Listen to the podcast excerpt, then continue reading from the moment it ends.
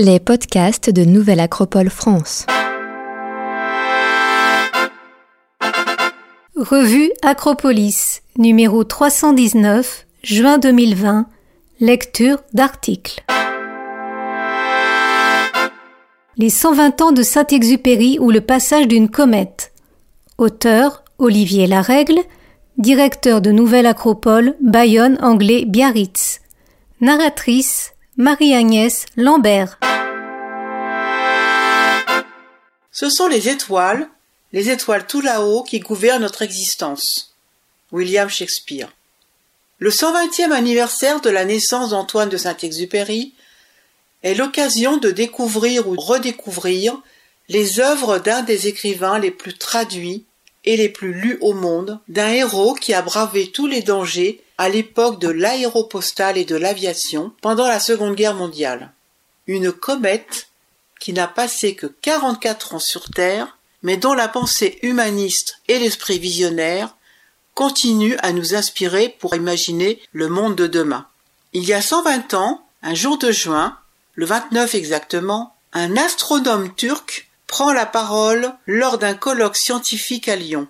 S'adressant à ses pairs, il partage sa découverte, la naissance d'une nouvelle étoile. Personne ne le croit. C'est normal, il porte un costume traditionnel turc. Sûr de ses calculs et de ses observations, il insiste Croyez-moi Personne ne l'écoute, rien ne change. Il doit se faire entendre. Il ôte son costume et s'habille du costume traditionnel occidental, un élégant trois pièces avec cravate. Cette fois-ci, il fait l'unanimité. L'étoile est reconnue. Notre astronome, heureux des applaudissements, rajoute Cette étoile est la troisième d'une pléiade de cinq. Une étoile au destin particulier. Notre savant, quelque peu astrologue, prédit que cette étoile annonce la venue d'un extraterrestre au destin particulier. Une sorte de météore, dit-il. Il vivra le temps de quarante-quatre couchers de soleil, assure-t-il. Il influera sur le cours de son temps, se mariera qu'une fois, mais avec une rose. Cet homme laissera un bébé d'une semaine sur le tarmac new-yorkais le 13 avril 1943. Cet enfant sera polyglotte. Il parlera plus de 250 langues. Il aura une vie éternelle. Devant cette avalanche de prédictions, plus fracassantes les unes que les autres, l'Assemblée proteste. Notre astronome astrologue, nullement décontenancé par de telles clameurs, poursuit. Il aura beaucoup d'amis, dont un singulier, un renard qui parle aux hommes avec le langage du cœur. Il aimera les livres et en écrira sept. La plupart feront le tour de la Terre, notamment le septième dédié à son fils. Du destin de son fils et du livre consacré à celui-ci, il ne saura rien. Mais les deux marqueront sa postérité. Enfin, notre astronome, revenu de ses fulgurances prédictives, révèle le nom de l'étoile. L'assemblée médusée, après de telles incongruités, tout de même une oreille. Personne n'a jamais entendu cela. L'étoile porte le nom d'un homme. Antoine de Saint-Exupéry. L'histoire dira que toutes les prédictions se sont avérées justes, même celle de Napoléon Bonaparte, 109 ans plus tôt. Les hommes de génie sont des météores destinés à brûler pour éclairer leur siècle. Lyon 1791.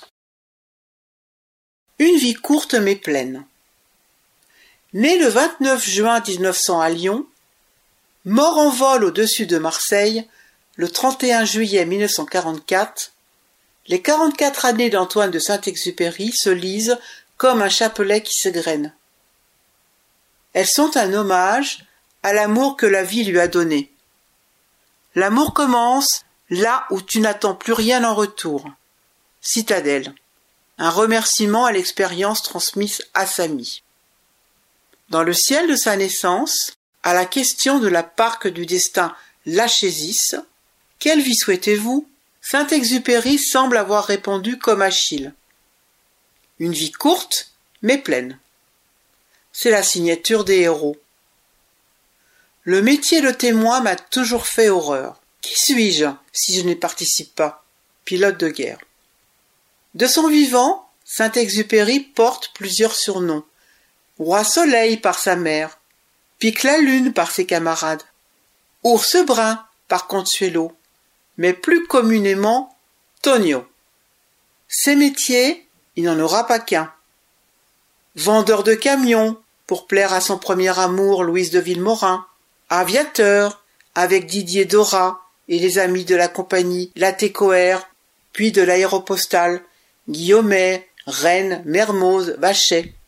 Continuellement, chef d'escale, ambassadeur et prince des sables à Cap Juby de 1907 à 1928, puis chef de l'aéropostale en Argentine, 1929-1931, reporter, journaliste en Amérique, 1940 à 1943, explorateur sa vie durant, homme de combat et commandant dans l'armée de l'air, 1939-1944, mais surtout écrivain, le point d'orgue qui couronne toute son histoire. Saint-Exupéry est un inclassable. Vivre la vie désigne son véritable métier. Je suis la source de toute vie. Je suis la marée qui entre en vous et vous anime et se retire. Je suis le mal qui entre en vous et vous déchire et se retire. Je suis l'amour qui entre en vous et dure pour l'éternité. Je suis le défaut dans l'armure. Je suis la lucarne dans la prison. Je suis l'erreur dans le calcul. Je suis la vie, écrit-il dans Courrier du Sud en 1929. Quarante-quatre années durant, jamais il ne dérogera à cette loi. Donner aux hommes un sens spirituel. Dans le mois du 120e anniversaire de sa naissance, suite à une pandémie et deux mois de confinement, il faut réfléchir au monde d'après, nous dit-on. Saint-Exupéry, depuis son étoile, peut-il nous éclairer? Penchons-nous sur l'inépuisable richesse de sa littérature, où se lisent son humanisme et la profondeur de sa réflexion philosophique. Elle peut nous inspirer pour construire l'homme de demain et bâtir un monde nouveau qui ne faut pas simplement nouveau mais surtout meilleur. Dans la lettre du 30 juillet 1944, lettre au général X, il écrit Ah, général, il n'y a qu'un problème, un solde par le monde. Rendre aux hommes une signification spirituelle, des inquiétudes spirituelles, faire pleuvoir sur eux quelque chose qui ressemble à un chant grégorien. Les derniers mots de la lettre sont prémonitoires. Mais si je rentre vivant de ce job nécessaire et ingrat, il ne se posera pour moi qu'un problème. Que peut-on, que faut-il dire aux hommes? Les réponses se trouvent dans la lecture de sa vie et celle de ses livres. Nous ne demandons pas à être éternels, mais à ne pas voir les actes et les choses tout d'un coup perdre leur sens. Vol de nuit. Ses livres en guise de phare. Vol de nuit, livre dédié à Didier Dora, chef de l'aéropostale, qui lui a inspiré le personnage Rivière, comme la figure du chef qui stimule le dépassement de soi et encourage au sens du devoir. Le règlement, pensait Rivière, est semblable au rite d'une religion qui semble absurde mais façonne les hommes. Aimez ceux que vous commandez, mais sans leur dire. C'est l'expérience qui dégagera les lois, répondait-il. La connaissance des lois ne précède jamais l'expérience. Dans la vie, il n'y a pas de solution, il y a des forces en marche. Il faut les créer et les solutions suivent. Terre des Hommes raconte les exploits héroïques des pilotes au sein de l'aéropostale et fait émerger une méditation sur notre planète, la vocation de l'homme et sa place dans le monde. L'homme se découvre quand il se mesure avec l'obstacle. Ce que j'ai fait, je te jure, jamais aucune bête ne l'aurait fait. Être homme, c'est précisément être responsable c'est sentir en posant sa pierre que l'on contribue à bâtir le monde. pilote de guerre, rend hommage au principe de résistance et pose les bases d'une réflexion pour une nouvelle civilisation. Sacrifice ne signifie ni amputation ni pénitence. Il est essentiellement acte. Je comprends l'origine de la fraternité des hommes. On ne peut être frère qu'en quelque chose.